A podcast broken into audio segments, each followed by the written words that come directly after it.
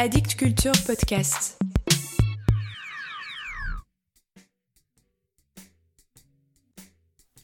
Salut à vous. Je souhaite seulement que vous vous passiez le mot mort à la poésie. Mort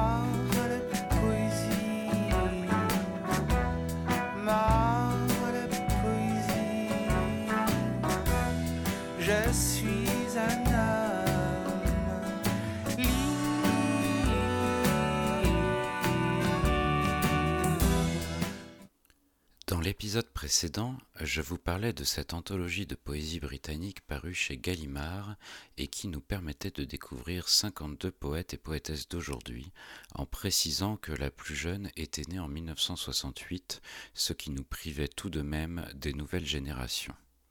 En cette rentrée littéraire, un livre se démarque, étonnant, virevoltant, inclassable. Il est signé par une Anglaise de 40 ans, poétesse et slameuse, lauréate du prix Ted Hughes 2016, Holly McNish. Ce livre de près de 500 pages, Je souhaite seulement que tu fasses quelque chose de toi, est un mélange composite de poèmes, nouvelles, journaux intimes ou réflexifs. Comme il est publié au Castor Astral, une maison d'édition connue notamment pour son catalogue de poésie, et que son autrice est poétesse, et qu'une moitié du livre est composée de poèmes, nous pourrions instinctivement le classer au rayon poésie des librairies. Or, chose magnifique due sans doute à la pugnacité des équipes du Castor, au changement de comportement des libraires vis-à-vis de la poésie, ce livre se retrouve sur les tables de la rentrée littéraire et je vois depuis plusieurs semaines les libraires sur les réseaux sociaux le considérer comme un livre de cette dite rentrée. J'insiste sur ce fait car cela me paraît être un phénomène assez significatif du changement de regard porté sur la poésie par les professionnels du livre depuis quelques années seulement. Ce n'est pas sans rappeler l'apparition en 2021 du collectif Lettres aux jeunes poétesses dont je vous avais parlé dans ce podcast. De quoi donc nous parle Holly McNish sur ses quasi 500 pages?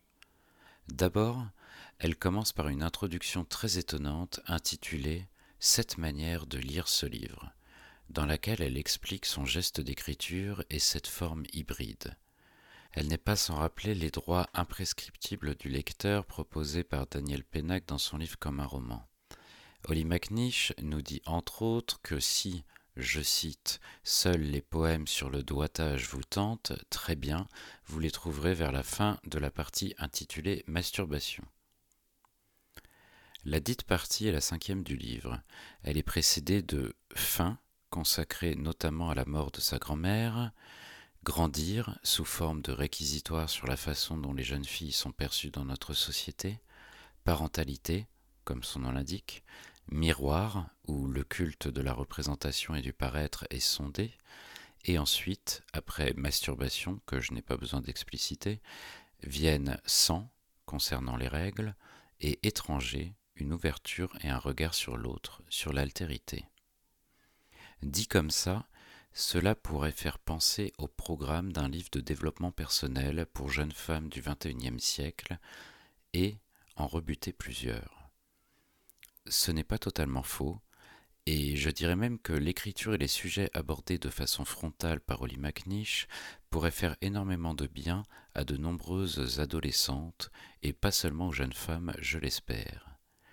Mais s'il n'était qu'un simple livre de développement personnel sans qualité littéraire et poétique, je ne prendrais pas ce temps pour vous en parler.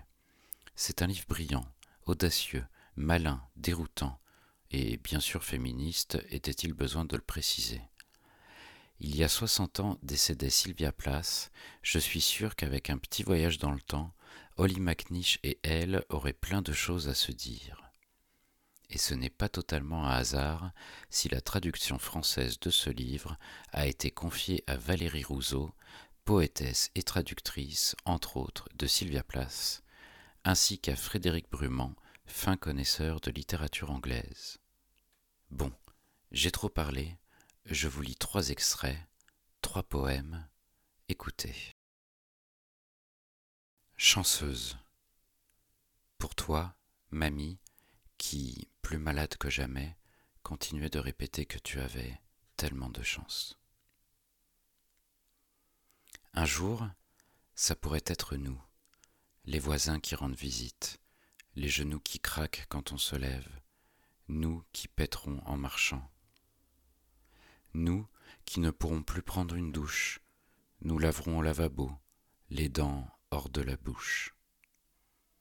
Un jour, ça pourrait être nous, entourés d'infirmières, les enfants effrayés par notre visage creux, nos cheveux d'ombre de nuages.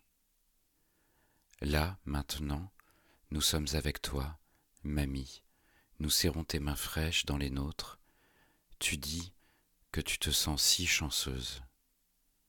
J'ai du mal à comprendre. Connard, titre provisoire. Si tu pouvais te faire juste une petite idée des thèmes que tu juges trop peu cultivés pour prendre place dans des pages de littérature. Si tu pouvais saigner comme nous saignons, te gaver de pilules, scandant méticuleusement chaque heure de chaque jour de chaque semaine, ouvrir les jambes devant l'infirmière, stérilet de cuivre étiré dans ton col de l'utérus, hormones injectées dans tes veines, juste pour être en forme pour le sexe. De la façon dont Burns et Byron et Percy et Baudelaire, Rabelais, Chaucer et Dylan et Dylan sont jugés si profondément poétiques. Si tu pouvais tomber enceinte, sentir la vie enfler dans ta chair, coups de pied et de poing sous ta peau. Une tête humaine brûle à travers des cuisses trempées de sang, tandis que tu pousses et pousses et pousses, craignant que tes poumons fuient ta cage thoracique, ou que des scalpels te découpent l'utérus, tandis que le premier cri d'un bébé t'électrise loin de la mort, jambes maintenues écartées, pour rafistoler le chemin déchiré de tes espoirs à ton cul, tenir un bébé, toujours intubé contre ta chair, regarder des lèvres sucer la vie de tes seins. Si tu pouvais donner naissance, après avoir poussé et poussé et poussé, à un enfant qui ne respire pas, sentir des fistules recracher des fesses pour rester en vie, tandis que ton corps déborde toujours de lait chaud. Si tu pouvais sentir glisser une fausse couche, puis glisser une fausse couche, puis glisser une fausse couche, réapparaître des toilettes comme si rien ne s'était passé, de crainte qu'ils apprennent que tu essayais de tomber enceinte. Passer des années après l'accouchement à avoir des fuites dans la culotte, maudire ton utérus quand se profile un prolapsus, ou passer par hasard devant des pancartes de manifestants refusant l'avortement comparant les femmes à Satan. Si tu pouvais imaginer le risque que toutes ces choses puissent facilement se produire chaque fois que tu écartes les jambes pour t'allonger nu et baiser si généreusement par amour, de la façon dont Burns et Byron et Percy et Baudelaire, Rabelais, Chaucer et Dylan et Dylan sont jugés si profondément poétiques. Tu serais peut-être capable de réaliser pourquoi le sexe, ou pourquoi le désir, ou pourquoi la passion, ou pourquoi les batailles, ou pourquoi les corps, ou pourquoi la guerre, ou pourquoi le sang, pourrait bien être écrit de façon légèrement différente par certaines. Et enfin, le porno contre le monde. J'ai passé la nuit à acheter du porno téléchargé sur mon téléphone, des titres comme Le lit de massage regarde ma cliente gémir gâterie que je ne m'offre pas souvent et que j'ai tendance à cacher. Mais Seigneur, entrevoir une joie réelle au milieu de cette lugubre merde. Et la chair de la cliente est remuée pendant qu'il la réchauffe lentement, tel un ragoût fait maison. Leurs mains huilées font la brasse couler sur les seins qui se dressent. Les mains se font doigts, les doigts se font langues, elle irradie, sa peau brille comme celle des bébés phoques lors d'un saut dans la mer fraîche. Ses fesses sont des crumpets beurrés. Maintenant, elle se retourne pour mordre le pain, et te revoilà dans ma tête à la dérive qui lèche jusqu'à ce que tes fossettes transpirent. Ta queue, aussi solide qu'un chêne, moi, mouillé comme de la mousse, je ferme les yeux, me concentre, mon bassin propulse un fantôme. Une inspiration profonde pour retenir la marée, une expiration profonde pour flotter.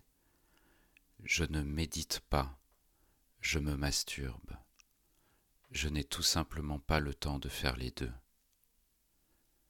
Une dernière caresse pour le genre humain, vienne la sérotonine en ses veines. Je rebranche les nouvelles et le monde redevient lugubre. Voilà pour aujourd'hui. Ne rebranchez pas les nouvelles, vous risqueriez d'apprendre que la poésie est morte. Vive la poésie.